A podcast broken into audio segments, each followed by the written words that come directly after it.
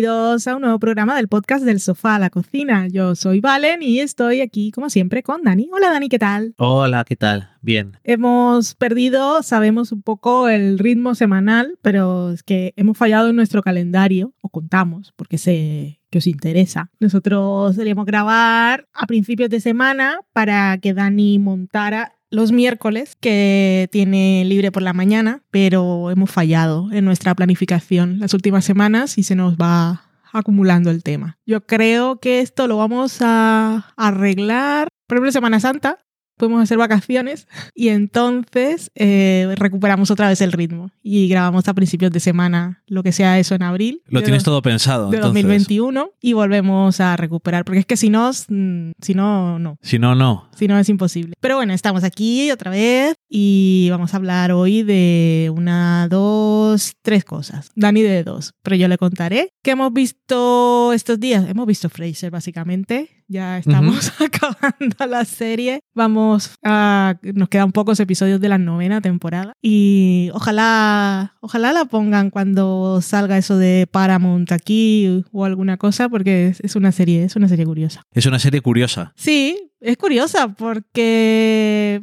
por la época en la que está, eh, una cosa que hemos comentado nosotros aquí en casa, tienen han tenido varias oportunidades de patinar con temas que solían ocurrir pues en los 90, Ujú. como el gay panic y todas esas cosas y Fraser de alguna manera no cae en el barro. Ya.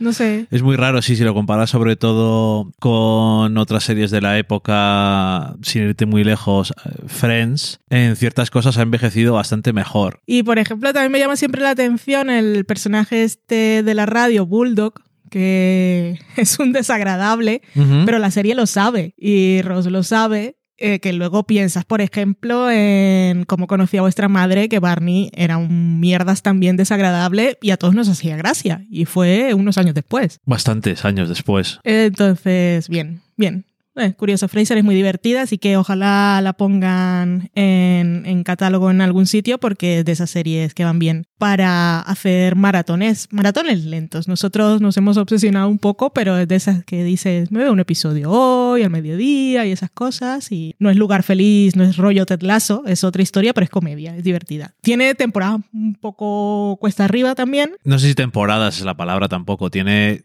algunos tramos largos. tramos un poco más chungos, pero es cuando se mete en trama realmente. Sí, no le, no le, no le va Porque es una serie de hacer una farsa en cada episodio de 20 minutos y ya está, y ejecutarla. Si, te- si se lían mucho con, Continuidad. con tramas y continuidad, de hecho, a veces hasta llama casi la atención lo... Al principio, sobre todo, eh, casi ignoran por completo lo que pasa de un episodio para otro. Sí. No tiene consecuencia absolutamente nada. Es- Correcto. Es casi como los Simpson en ese aspecto. Luego es un poco más, pero suele pasar bastante. Y cuando lo haces, cuando es mejor porque quizás el peor trozo que hemos visto hasta ahora es el final de la séptima temporada y principio de la octava, creo Mm, que sí. es. Y, y bueno, es que es eso, que no, no te metas con trama y ya está. Y es hacer al final que estos personajes fracasan siempre en todo lo que pre- emprenden, especialmente Fraser, y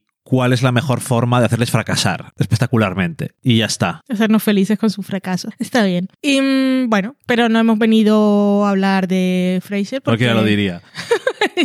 ya lo, ya lo volveremos a hacer si, si, si algún día la traen a España, porque está bien. Podemos hacer rollo, comentar toda la serie, pero bueno, eso ya veremos. ¿De qué hemos venido a hablar hoy? Hemos venido a hablar, hemos venido a hablar de actualidad. Actualidad súper guay, bueno, pues depende. Lo primero que vamos a comentar es el Snyder Cut. Muy poco, porque no es este el espacio para hablar de ello. Si queréis un análisis en profundidad, os remito a Noveno Podcast, que es el que hace Dani con Albertini, que ahí se estuvieron casi dos horas hablando. Grabaron un lunes por la mañana y yo estaba Por la noche. Eso, por la noche. Y yo estaba en el salón, yo no me acuerdo qué estaba viendo, pero pude ver varias cosas durante el tiempo que estuvo grabando. Así que si tenéis interés, ahí podéis escuchar un, un análisis. Supongo que en profundidad por, por la extensión, que no llega a las cuatro horas de la película de Zack Snyder, pero tampoco sé de qué hablaron porque me puse los auriculares y no quería saber nada de ello. No sé si en profundidad es la palabra, porque realmente, en resumen, ninguno de los dos fuimos muy fans de la película, entonces cuando te importa menos, primero no nos importaba demasiado. No somos sack boys. Y como tampoco nos gustó, pues si te gusta y estás muy y es invertido mucho emocionalmente, pues analizas todas las cosas. Entonces es más intentar articular qué es lo que para nosotros no ha funcionado. Aunque como es una película que dura cuatro horas, pues hay muchas cosas que comentar. Como os decía, pues tenéis eh, noveno podcast para todo esto. Pero aquí, ¿qué podemos comentar? Pues mira, Tú, yo, por ejemplo, que no hemos, si no, no vimos tu opinión, ¿vale? yo pienso un poco Rigoberta Bandini. En Spain we call it, joder, qué largo. Qué. O turra, en lugar de call it soledad, pues qué turra. Eh, mira, no sé, mm, para mí fue largo, me dormí un poco, me importaba cero. Eh, cada vez que salía Amy Adams, que era poco, sufría un poco por ella, pero no sé, es que me da, me da tan igual eh, el universo en sí, la película, es que no, no, no la vi con interés. Representa todo lo, lo que odio en el mundo, la exageración, la solemnidad absurda, esas cámaras lentas, es que no, es que no puedo. Pero sí puedo hacer un... Sí me he estado preguntando. Eh, es que esto costó, le costó a Warner más de 70 millones. Correcto. eh, todo, todo este material extra. Y entonces no es como cuando dices, es que hay algunas mm, producciones que te pagan el resto. Y entonces algunas distribuidoras o cadenas y plataformas tienen que invertir en series y películas que igual no te satisfacen. O sea, las ves y dices, "Meh, esto no es gran cosa, pero atraen tanto público y generan tanto dinero que te sirve para pagar todo lo demás. Pero en este caso, que va a HBO Max y que no está generando entradas de taquilla, digo, ¿cómo revierte esto en la industria para que sea algo positivo más allá de alimentarle el ego a Zack Snyder y complacer a todos esos fans que estaban llorando por sus películas? Pues yo no veo el negocio ahí, porque muchas suscripciones a HBO Max o HBO en el resto del mundo, no sé si va a revertir ahí. En este caso en particular, el negocio mm, no lo veo. Entonces, Además- ¿qué van a hacer? Tener que hacer todas las películas, porque el señor lo que hace al final de, en el epílogo es como mostrar, esto es todo lo que yo quiero hacer. Si me dejan crear el Snyderverse, voy a hacer todos estos peliculones que mira, mira cómo molan. Mm. Él, él dice que no, que simplemente quería enseñarlo y que ya Oh, sí, no va a hacer nada más. Claro, por supuesto. Ahora ya ha empezado un nuevo hashtag de que hagan el re- reboot del Zack, Zack Universe. Snyder Universe. Y no lo sé, de verdad. Eh, si al final termina haciendo otra película, eh, se le verá mucho el plumero. Pero bueno, que aquí ya se le vea el plumero, otro plumero distinto. Y es que, no sé, es muy, es muy indulgente esta película.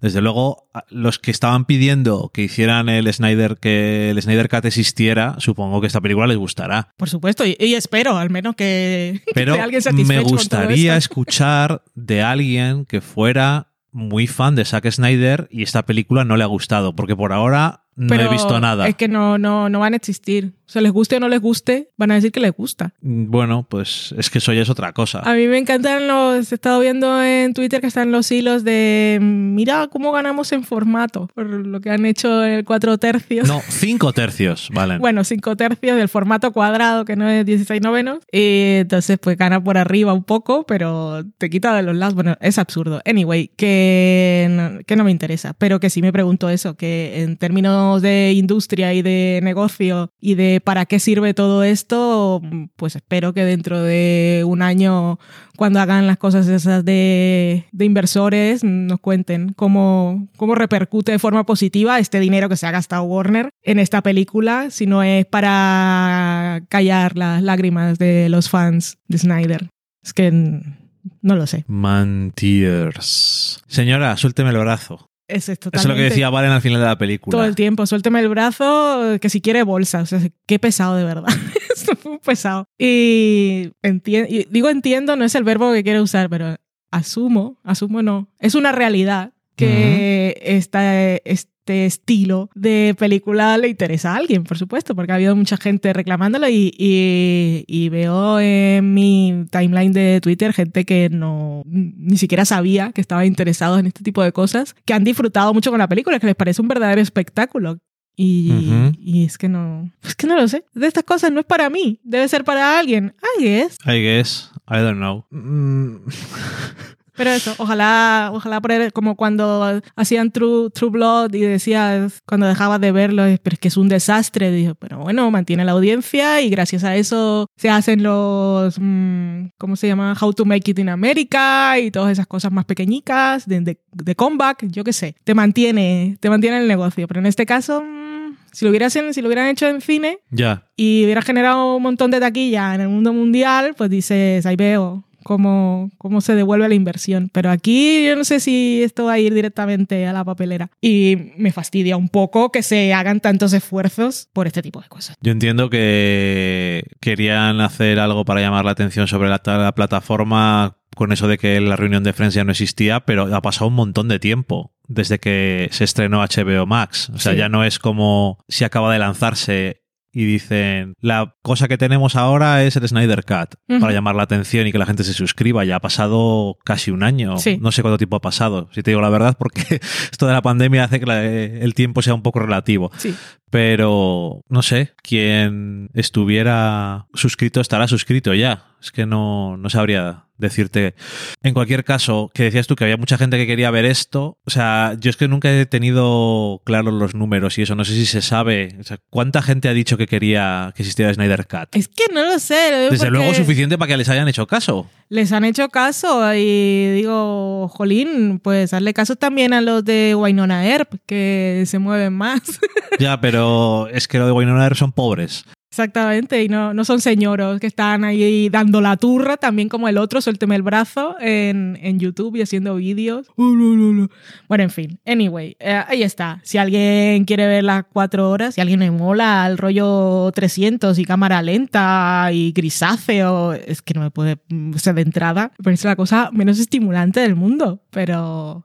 Hombre, alguien que le guste un interesante uso de las paletas de colores y. Para los daltónicos, bien, ¿no? Porque todo más o menos. Todo era igual. Poco mierda. Todo era exactamente lo mismo. Está monocromático. Era imposible distinguir a nadie para los daltónicos. Pues mira, es una película para los daltónicos. Podían haberlo vendido. Todo lo contrario. ¿No? No, porque este tono, yo soy daltónico, entonces te lo puedo decir. Correcto. si haces que todos los colores son apagados y todo es más o menos todos los personajes son más o menos del mismo color, no distingues nada. Pero es que para mí también es todo del mismo color. No. Sí. Si usas, si los colores son muy diferentes, los veo muchísimo mejor. No, te digo, en esta película. Para ti también, pues imagínate para mí. Pero esta película es, la igualdad entre daltónicos y no daltónicos. Todos vemos lo mismo que es la nada. Igualdad. Es un mundo, es un mundo gris. Libertad y fraternidad. Exactamente, comunismo libertad. Eh, en fin. Y hemos visto también el, el estreno de Falco ni El Soldado de Invierno. A ver, no, no. Sí, se llama así. Pero no lo digas así como si es normal. Pero es que se llama así, ¿qué vamos a hacer? Pobre Loki está aquí intentando ponerse. ¿Quieres debajo? No encima. Lo siento, mi amor. Lo que he encontrado un sitio en mis piernas es que estoy, estoy en, su sofá, debajo de su manta y no estaba muy conforme, pero hemos llegado a un acuerdo en la frontera. Mm, más o menos, ¿eh? ¿eh? Falcon y el Soldado de Invierno. Adiós, Loki. Eh, eso, que eran los dos estrenos, la competencia. El mismo día se estrenaba la locura de Zack Snyder de DC, enfrentando al mundo, como siempre. en la batalla más irrelevante de todas. Y la nueva serie de Marvel, que tenía que haber sido la primera en Disney, y mm, por cosas de la vida nos llegó primero WandaVision y después esta que es totalmente diferente. Y mm, como WandaVision también son dos personajes secundarios a los que se les da protagonismo y decían que esto iba a ser más rollo Marvel película de acción y todas esas cosas porque incluso recuperaba personajes de Capitán América pues Soldado de Invierno Civil War. y Civil War y todas esas cosas. Y decían, la primera escena es Super Marvel, así de batallas y no sé qué, la escena de acción, que no se parece nada a WandaVision. Y dije, la primera escena, cuando la vi, dije, es Sam planchando. Yo dije, esta es una serie. Correcto. A mí con eso ya, ya me llamó la atención porque nadie me había dicho eso. Eso es tan tan cotidiano. Y mm, en este primer episodio los dos personajes protagonistas ni siquiera se encuentran.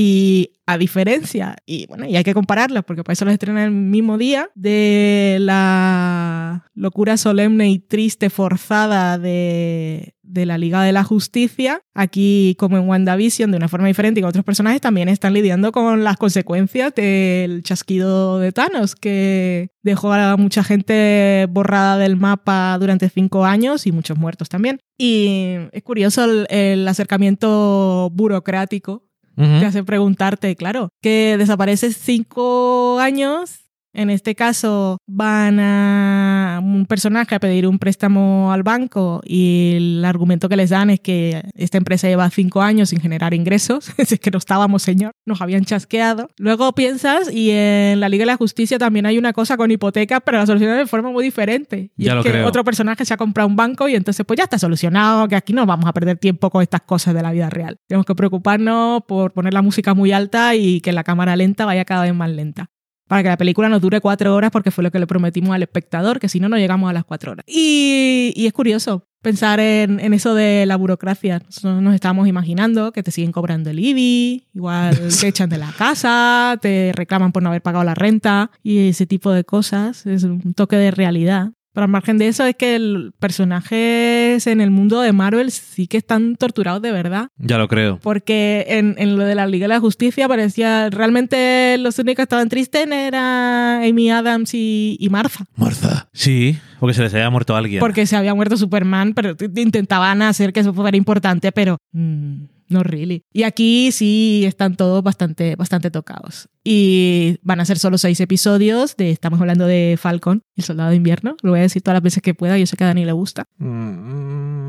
Y son solo seis episodios y yo creo que puede ser una cosa entretenida. No me muero por verla, no es no sentía la misma pasión que cuando salía la musiquita de, de, lo, de Marvel cuando veía WandaVision, pero los personajes protagonistas me caen bien. Sí, porque aparte es un. No solamente es un tipo de serie diferente, es un tipo casi de género Sí. distinto. Y sí, como dices tú, este primer episodio no se encuentran los personajes, que sí que hay una escena de acción larga eh, tirando al principio que no es planchar y, y que lo que deja claro es que gracias a que están haciendo series con los mismos personajes de las películas, ya lo vimos en WandaVision, pero aquí lo vemos también, tienen hueco para lidiar con consecuencias de cosas que realmente en las películas no te da tiempo a reflexionar mucho sobre el tema. Sí. Si WandaVision francamente era directamente una consecuencia de todo lo que haya pasado en el universo Marvel a Wanda. Y en este caso pues aunque la película Capitán América Winter Soldier tenía mucho que ver con Bucky todavía quedan más cosas que comentar sobre sus problemas y en este caso lo mismo también de una forma bastante práctica las cosas que le están pasando ahora y cómo está siguiendo su vida, que ha sido un poco mierda, francamente. Sí, y, conectas, conectas muy bien con los personajes y sin ser machacones ni dar la turra, entiendes exactamente por, por lo que han pasado. Y luego está el tema de ya no está Steve Rogers,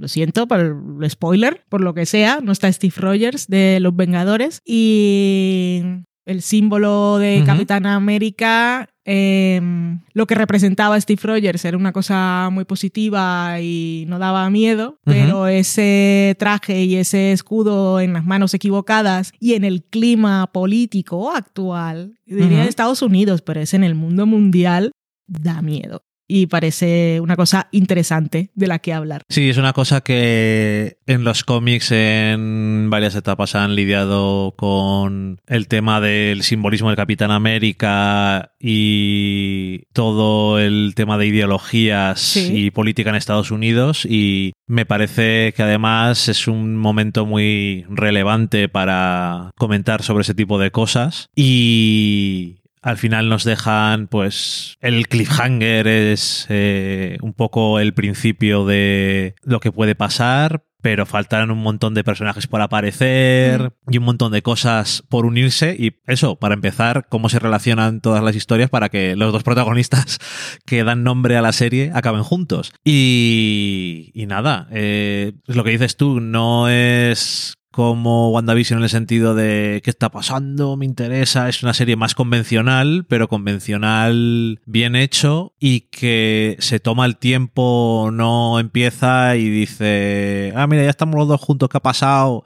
Sino que le da un poco de tiempo a respirar y para dejar bien sentadas las bases de cuál es la situación actual de los personajes y para que luego cuando continúen con la historia pues tenga unas repercusiones Sí. o tengan una forma diferente de ver las cosas y entiendas por qué. Es curioso que no, van con prisa en las series. Ya lo vimos con Wanda, que los episodios eran más cortos, pero al final yo creo que la duración de las temporadas va a ser más o menos la misma en las dos series, en WandaVision y en Falcon, que la estructura es distinta. Sí, más o menos. Pero que al principio van con calma y te presentan un poco los personajes, cuál es el mundo en el que están y su situación emocional para que luego todo lo que venga después tenga algún tipo de impacto y lo que quieran contar pues vaya a algún sitio y no se sienta vacío. O sea que bien. Hombre, está, eso está bien que hayan tenido la, la cosa de decir, estamos haciendo una serie y no una película, pues vamos a aprovecharnos de que estamos haciendo una serie y que tenemos más espacio. Y que no tienes que gastarte tanto dinero con una película, porque puedes tener una escena de 10 minutos, un cuarto de hora de dos personajes hablando y casi son planos cortos o primeros planos todo el rato. O sea, ni siquiera casi tienen que estar en ningún sitio Sí. si te descuidas. Es una oficina y no hay que gastarse mucho dinero, pero es interesante. Mm. Y, y eso, y está, está curioso. Ahora, eh, en esta serie todavía además, aunque son menos episodios como son, son más largos, pero no se me ha hecho largo, pero bueno, que queda todavía mucho por, por poner de lo que puede pasar. Y después de esta vendrá la de Loki, que tampoco tiene nada que ver. Sí, son todas distintas. Entonces, también puede estar muy bien porque aunque Loki en las películas también ha tenido un arco, pero ha tenido un arco a lo largo de un montón de películas y si lo juntas todo el tiempo que ha salido en pantalla no es mucho. Además, el, el Loki que vamos a ver en esta serie no Es es, diferente. no es el Loki evolución, ¿no? De- Exactamente porque el Loki de esta serie no ha pasado por las películas 2 se y quedó- 3 de se Thor. Avengers. Exactamente. Y de ahí que a mí eso me pareció súper guay lo de que por una cosa que pasa en Endgame, que no tenían por qué haber hecho serie, aunque porque lo puedes, haber puedes dejarlo ahí y no pasa nada, pero claramente alguna idea tenían porque estas cosas se planean con muchísimo, sobre Sí. todo en Marvel, que es todo tan corporativo, pues hay que pensarlo todo muy bien, pero que está guay eso, que ese es el punto de partida y, y al final también es curioso porque ese Loki está en un universo diferente del que venimos nosotros en nuestras películas de Marvel, nuestras series de Marvel, pero también sabemos que se está mencionando el multiverso. Puede venir este Loki al otro universo. ¿Qué va, exactamente qué, qué mierdas están planteándose esta gente? ¿Quién lo sabe? Está muy loco Kevin Feige, de todas Ellos formas. lo saben. Ellos lo- Tiene unas cosas ahí de grandeza porque como realmente horriblemente mal no le sale nada, le puede salir menos exitoso o muy exitoso. es que mal, mal, mal, mal, Mm. mal tampoco le sale nada. Entonces se lo ha creído ya. Supongo que con razón. Sí. O sea, igual es uno de los productores más exitosos de la historia. Ahora mismo el que más. No, ya digo Por en la cantidad general. de dinero que genera Eso es lo que quiero y decir. de sí. satisfacción al cliente. Eso es, sí. Porque, de- claro, es que por dinero, antes eh, hay productores que han hecho muchísimas películas y han hecho mucho dinero, pero productor, y que además con este nivel de input creativo, Mm. y que ha hecho, es que han hecho miles de, ha conseguido miles de millones de dólares. Y además que se ha creado el sueño de cualquier empresa ahora mismo, que es una franquicia que parece interminable. Exactamente. Ha conseguido una fuente de la que pueden emanar infinitas posibilidades para sacar dinero, que eso es lo que Disney dice, mientras esto siga dando dinero y aunque se te ocurran cosas que no sé ni lo que significan, es como cuando dijeron vamos a hacer Guardianes de la Galaxia y dices, ¿esos quién son? Ahora van a hacer... No solo eso quién son, sino cuando sale la foto promocional y ves un mapache, un árbol, Chris Pratt y dices, what the fuck? Correcto.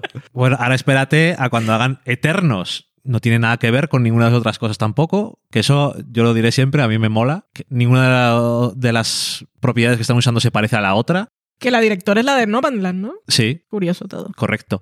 Y... Va a ser ganadora de Oscar, ojalá. Oye, por lo menos la nominada al Oscar a Mejor Película y Mejor Directora. Mm. Y ahí la tienes, haciendo la película de los Eternos, que es una cosa muy diferente, ya la veremos y ya hablaremos en su momento, pero es una cosa muy distinta a las películas de Marvel que hemos visto hasta ahora, como concepto, pues un tipo de personajes muy diferentes. Pero bueno, que guay. Y además vamos a ver también, Dios sabe cuándo, eh, la película nueva de Thor que tengo muchísimas ganas de verla porque van a adaptar una parte de los cómics relativamente reciente que estaba, estaba muy bien. No sé cómo lo harán, pero lo va a hacer Waititi otra vez, que siempre es garantía de pasártelo bien un rato. Y, en fin, estos de Marvel que están muy locos, pero yo francamente estoy disfrutando un montón en general, de unas formas más o menos, pero realmente sí es un, es un momento en el que estoy diciendo, esto que llevo haciendo desde que tenía siete años o cinco años de leer cómics de Marvel y ahora lo ves aquí. Sin embargo, veo la Liga de la Justicia y,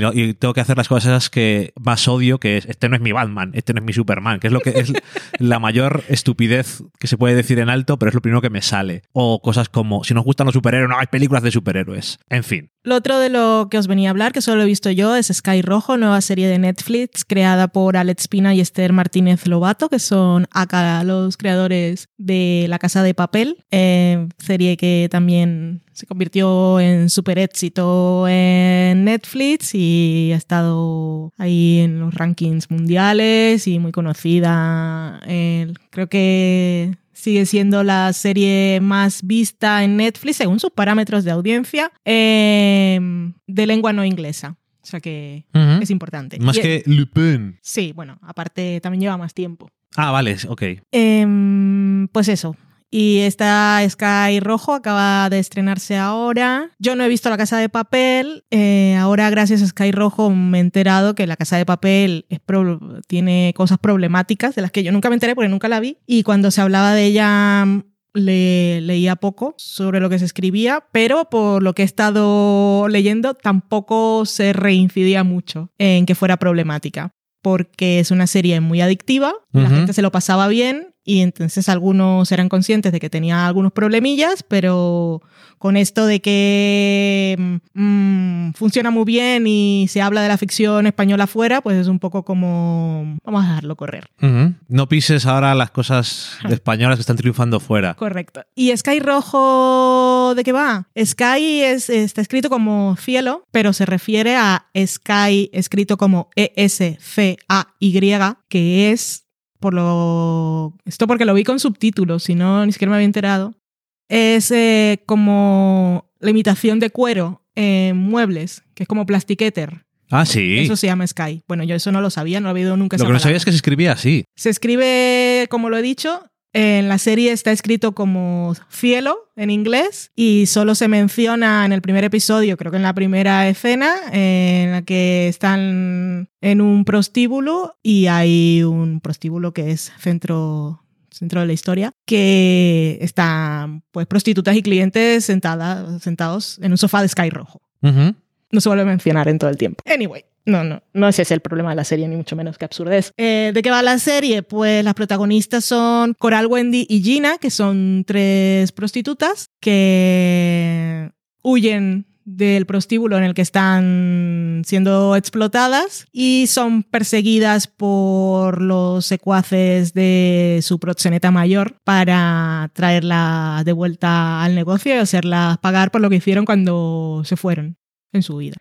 Y la serie son ocho episodios de 25 minutos, con lo cual pasa todo muy rápido y es así un poco mm, thriller, acción, humor negro. Eh, los creadores son muy fans de Tarantino y del Scorsese de Casino y El Lobo de Wall Street. Eso reconocido por ellos. Con eso que estoy diciendo, que es una serie muy flashy, muy trashy. Y está ambientada en un mundo en el que hay mucha violencia contra la mujer, la serie es bastante exploitation.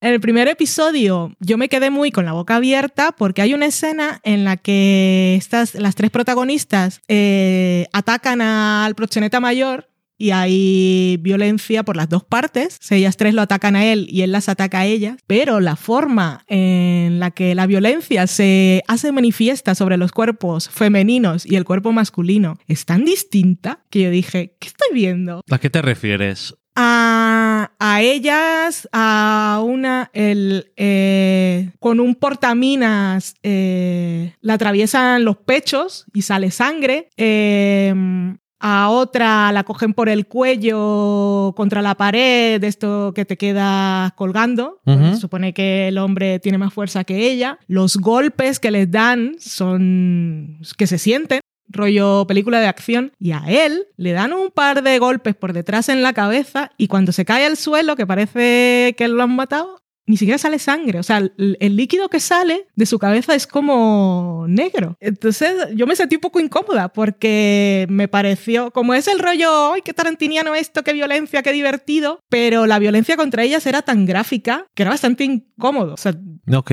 ¿Vale? Y el, todas las series tienen una cosa, como ellas van con el rollo de que son las protagonistas y están huida y la- las actrices están bien, en particular una que es argentina, eh, ellas te caen bien, obviamente vas con ellas porque son las protagonistas, pero la serie le dedica mucho tiempo a los que las van siguiendo y les ponen un backstory de historia triste como para justificarlos y al, al dueño del puticlub eh, le dan un montón de espacio y de tiempo para hablar en flashback como, como, como cuando está hablando como si fuera eh, reunión de comité de empresa y hablando con sus socios y lanzando frases de, ah, es que en España es el número uno en prostitución y nosotros las fantasías de los, como lanzando frases que son como grafietas, Obviamente es, este, tí- este tío es un monstruo y lo hace mal, pero le estamos dando tanta cancha y tanto espacio para hablar que es tan innecesario. Es una serie, a mí me resultó muy incómoda de ver y no me parecía, o sea, a nivel de fotografía y tal, tiene cosas que están de realización, está currada, pero a mí me resultó incómoda porque no podía separar lo de no es de. No, no puedo acusar a la serie de que está haciendo parecer que la prostitución y la explotación de las mujeres que están. que, no son de Girlfriend Experience, sino que claramente están siendo secuestradas y explotadas en sitios de estos. No te hace parecer. O sea, la serie verbaliza que ellas no están ahí porque quieren y que no lo están pasando bien. Pero luego tiene unos momentos del rollo, como que una dice, como que unas frases así del rollo.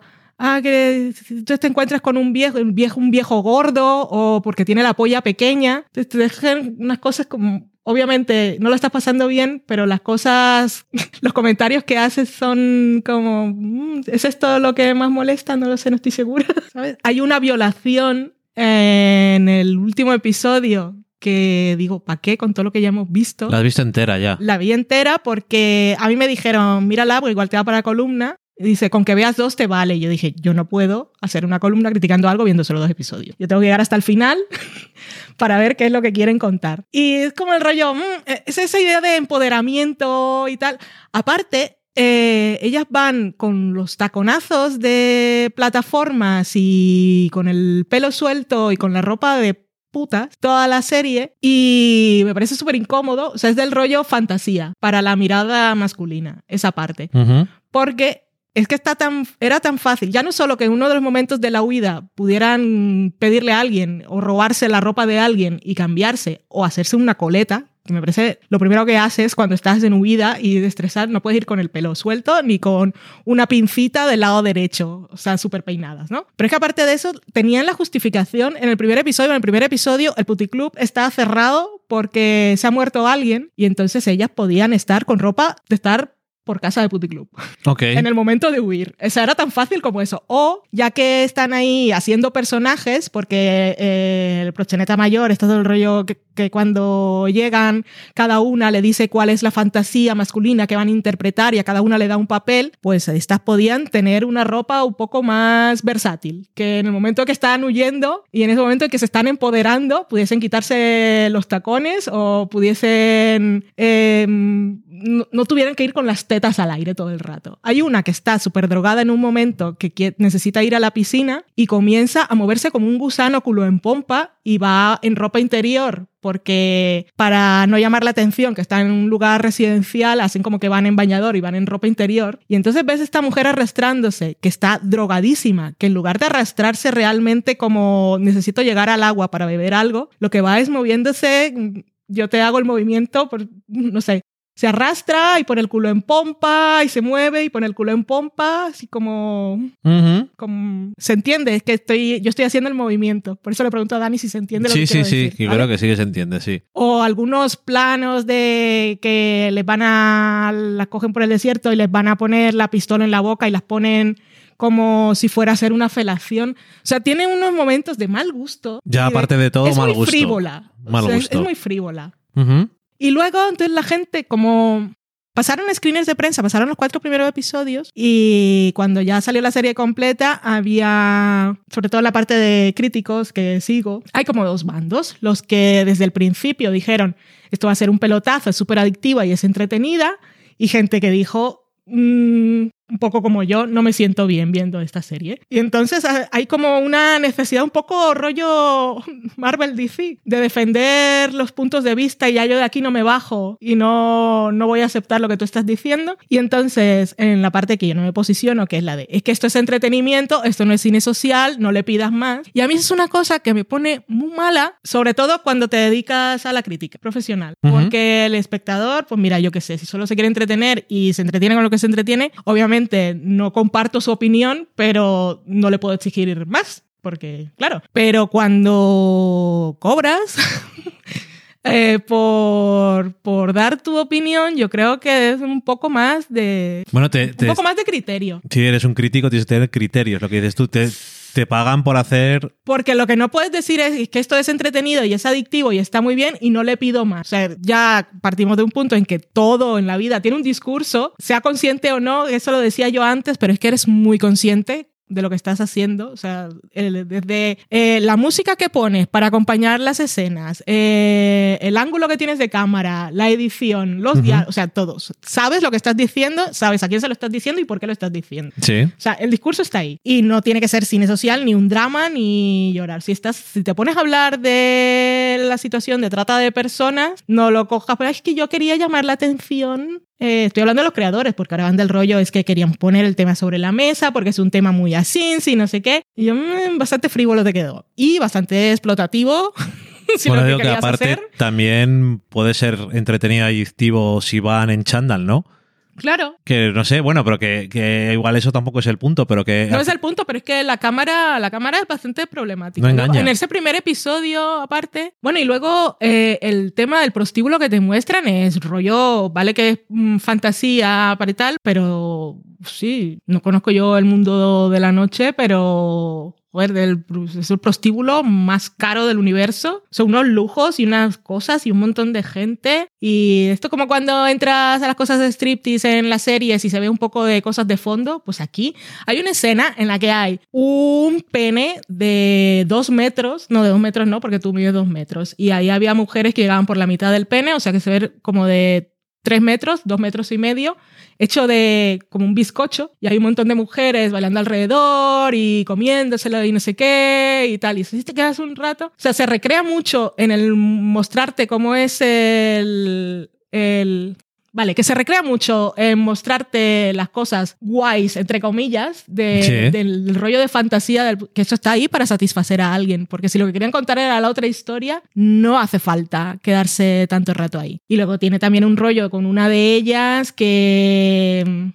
re- Bueno, no voy a contar cuál es su pasado porque tal, pero me parece bastante forzado, pero que tiene una relación con, el, con uno de los que la está persiguiendo, de antes, no en el momento de la huida. Eh, no sé, es... mm, y una voz en off. Aparte, eso ya aparte ya es a términos narrativos súper repetitivo, redundante, pero es se siente vacío. O sea, y me da rabia porque las actrices están guays y les podría haber quedado una cosa muy guay, incluso en el tono que tienen. Si no se hubiesen recreado tanto en mostrar cosas de violencia, en mostrar a las mujeres en cierto ángulo y mostrar tanto la vida del puticlub, del club Las Novias. Porque eso, a mí me parece que está haciendo, lo que está criticando, en realidad se está aprovechando de ello para de- hacer creer que está contando otra cosa. Es lo que dicen en inglés de comerte el pastel Correcto. y tenerle también. Sí, eso, eso, exactamente. Dice, lo voy a criticar, pero mientras tanto, mm, va a quedarnos aquí porque esto, mira qué guay. Esta purpurina y estos taconazos y estas cosas aquí. No Creo sé. que primero que me ha venido a la cabeza es el prostíbulo de Airbag, me película de La vi, Juanma eh. Bajo Ulloa. Vi Airbag, pero no me acuerdo. Bueno, que, mm, que yo creo. ¿Sabes lo que pasa? Que hay muchos lugares ahora en los que, entre comillas, se ofrece crítica de cosas o se ofrece opinión. Pero creo que hay una diferencia entre opinión y crítica. La crítica tiene hasta cierto punto la obligación de ir más allá de un de lo que piensa un espectador para hacer reflexionar, recontextualizar dentro de la obra de quien lo ha hecho, dentro del momento en el que estamos, de la historia de la televisión o del cine en el que sea y dar un significado mayor a las cosas cuando sea necesario y llamar la atención sobre cosas que pueden ser interesantes desde el punto de vista de quien está comentándolo. Porque si no, si, si dices esta serie es entretenida y no le busquemos más allá, primero que, como dices tú, los creadores de la obra ya te lo dejan imposible porque han dicho explícitamente que querían decir más allá, por lo tanto, te, como dicen en los juicios en Estados Unidos, ha abierto la puerta la Sí. defensa y por lo tanto, como la defensa ha abierto la puerta, puedes meterle todo lo que quieras, porque si no dicen eso ellos y dicen queríamos hacer una serie que fuera una road movie thriller de mal gusto, ambientado en el mundo de la prostitución, eh, un poco riéndonos de sus estéticas o algo así, pero no que dicen nada de la trata ni nada, pues ya está. Pero es que es eso, no puedes tener el pastel y comértele también. Eh, es muy complicado. Y lo de las críticos que dicen esto es entretenimiento atrás y no le pidas más, eso no es crítica, eso es o crítica populista de gente que dice eh, yo no soy un crítico de esos que se ponen el monóculo, soy de la gente de, No. de, a- de a pie. Es que van ahora un poco por ahí, que incluso se lo he leído a personas con las que, bueno, de las que estoy acostumbrada a leer críticas más críticas a otros productos y que en este caso se han quejado de que estamos que nos estamos convirtiendo en una sociedad muy moralista y yo me he quedado un poco picuet porque ya vamos a entrar en lo políticamente correcto que que es algo que ya está por ahí pero que esto no es políticamente correcto O sea, no el comentario sobre eso. Digo, ah, vale, decía, no, pero que Sky Rojo claramente no. no Ok, Ah, ya. No sé, es muy raro. Pero que, que yo he querido verlo en los casos particulares de personas, que no voy a decir nombres aquí porque no, tampoco, no, no he venido a criticar a críticos, sino el producto, que, y eso, Sky Rojo, que no puedo entrar yo en detalles de esto ha estado siempre ahí en las obras de Alex Pina y Esther Martínez Lobato porque no, no he visto no he visto La Casa de Papel ni tampoco White Lines, que fue una que creo que hizo él solo el año pasado. Creo que sí. Así que no, no puedo entrar ahí, solo, solo he visto esta y, y, solo, solo hablo de, de lo que me ofreció la serie en sí. Pero sobre todo eso me sentí, me sentí incómoda, más que perpleja, perpleja también, de que esto le pareciera bien a, a muchas personas. Con esto no me estoy refiriendo a los espectadores ni, ni a las personas que han escrito sobre la serie que han dicho cosas tal, sino a Netflix y, y a ellos como guionistas. El primer episodio está dirigido por cuatro personas, que yo dije, ¿por qué hace falta cuatro personas para dirigir un episodio de 25 minutos? Y dije, es como para que nadie cargue con la responsabilidad. Ok.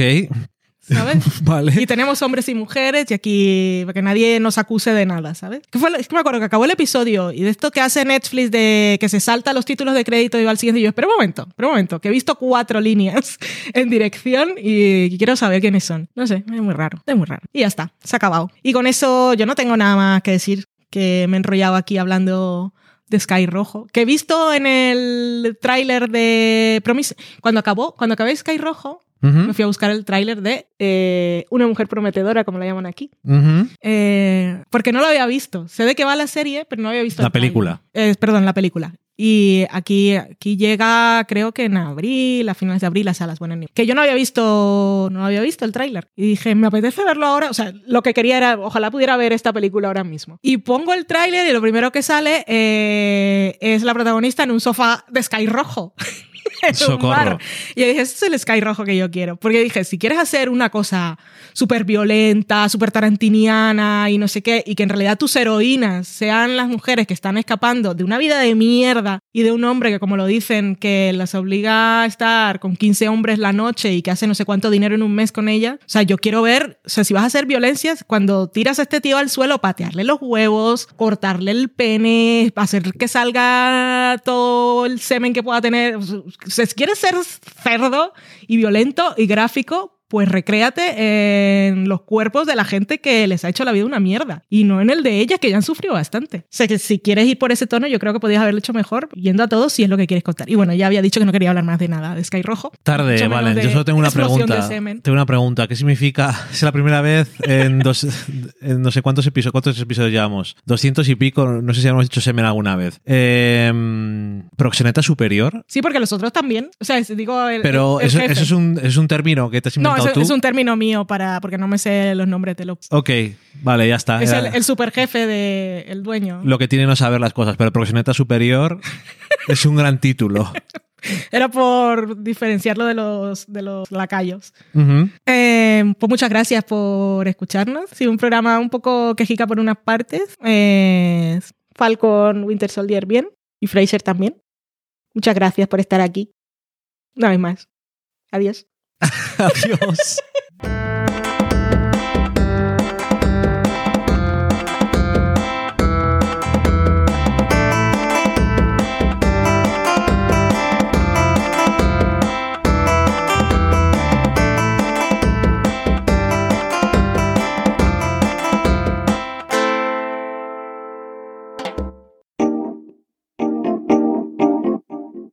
Acabáis de saborear un programa del podcast Del sofá a la cocina.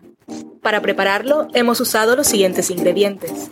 Un Dani, una Valen y una licencia Creative Commons, reconocimiento no comercial compartir igual.